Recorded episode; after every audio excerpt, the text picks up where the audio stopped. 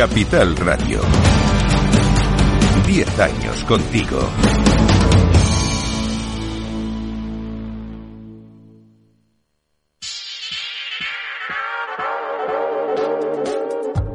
Vamos al mercado. Faltan ocho minutos para que abran las bolsas de Europa. Tenemos un poquito más de volatilidad. Vaya dosis que introdujo en el mercado el dato de inflación americano más caliente de lo esperado ayer. Un repunte de cuatro puntos en el índice del miedo, el índice del VIX, que acarició los 18 puntos. Pero bueno, hoy vuelve a estar ahí en los 15. No está en los 14 o por debajo que estaba los días previos. Pero tenemos una escena en la que los efectos de este impacto pues se notan. En más cautela en las bolsas en caída de la renta fija. Lo hemos visto durante toda la sesión esta noche en Asia. Y en fortaleza, mayor fortaleza del dólar. Ahora mismo estamos viendo el euro dólar en un cambio de, veamos, 1.0716. Estábamos por encima de 1.08 hace apenas 24 horas.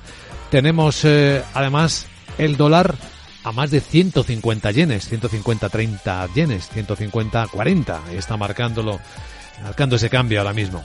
Así que este es el foco principal, junto con los datos que también van a ir animando una sesión en la que en el miércoles ya hemos ido incorporando mercados que estaban de fiesta por año nuevo lunar, como la bolsa de Hong Kong. No todas las chinas, pero la de Hong Kong está a punto de cerrar con un rebote de nueve décimas.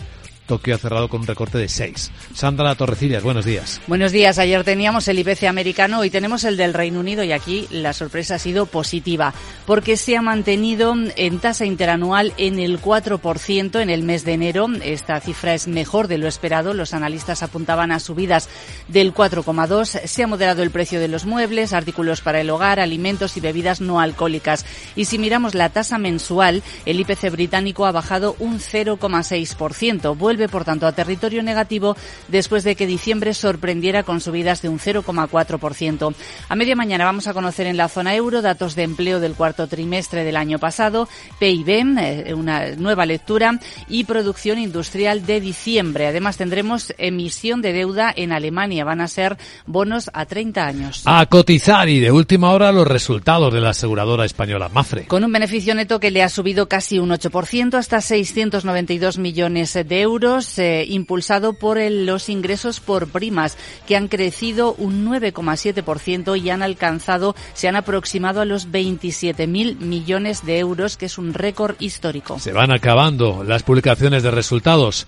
Hoy lo veremos enseguida y algunos más con recortes de previsiones y esto pues va a ir en la línea de prudencia de los mercados. Damos la bienvenida a este informe de preapertura de mercados a don Jesús Sánchez Quiñones, director general de Renta 4 Banco. Don Jesús, muy buenos días.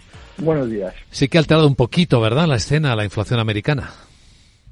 Los datos de inflación son los que están marcando desde luego la tendencia de los mercados. Ayer provocó recortes en Estados Unidos, sobre todo en el Russell de pequeñas compañías que llegó a caer un 4%. Y este dato que sorprendió al alza, el de la inflación, tanto la general como la subyacente, que la subyacente está casi al doble del objetivo de la Reserva Federal, lo que ha hecho eh, si tenemos en cuenta además que hay un crecimiento económico muy sólido y un mercado laboral también muy sólido, que de las siete bajadas de tipos que se esperaban a principio de año en Estados Unidos, el mercado ya esté moderando solo a cuatro y el que no se produzcan tan pronto como se esperaba en marzo, que ya la probabilidad solo es un 11%, sino que se vaya hacia el mes de junio. Esto hizo también que los tires, los tipos de interés de los bonos repuntaran con fuerza y cayera el precio de los, de los bonos.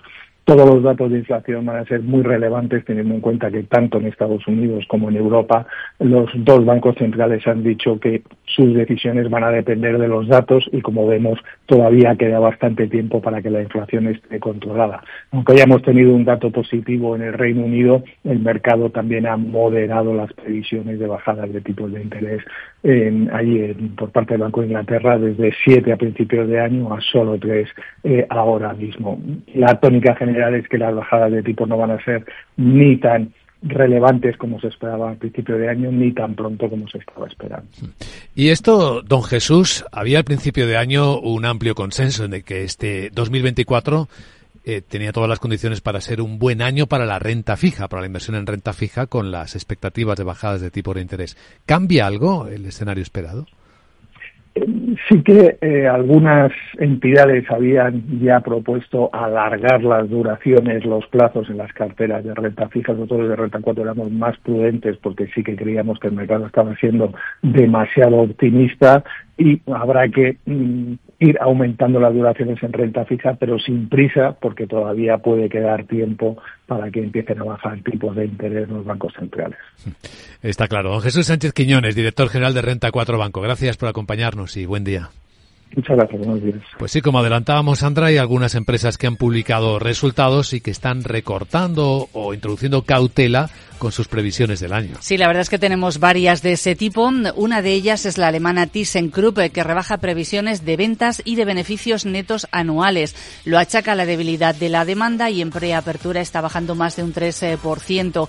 También el fabricante noruego de aluminio Hydro presenta un resultado por debajo de lo esperado y el de ascensores Sinler espera unos ingresos inferiores en 2024. Y Cauta se muestra también eh, la cervecera danesa Heineken, que eleva beneficio operativo, supera previsiones, pero muestra prudencia con sus estimaciones anuales. Cita las tensiones geopolíticas y también las condiciones económicas. Bueno, pues eh, otros resultados que pueden tener eh, influencia ahora en cuanto abra el mercado. Por ejemplo, los de los supermercados Ajol, que prevé un crecimiento estable este año. Recordamos que ya en noviembre recortó previsiones de beneficios para 2023. Citaba la debilidad de los márgenes en Estados Unidos.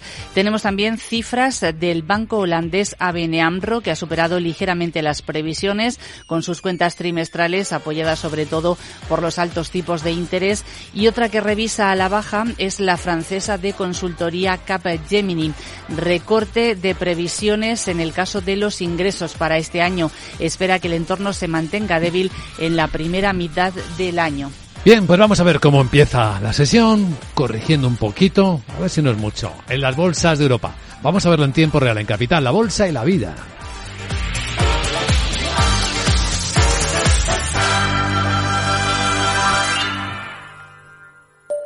Mario, que eso de que no te da tiempo a pillar el tren.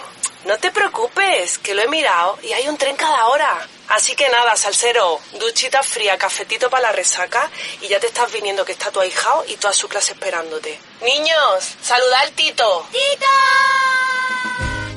En Renfe tenemos la mayor frecuencia de trenes de este país. Nadie te da más. No todos los trenes son como Renfe. Renfe, tu tren.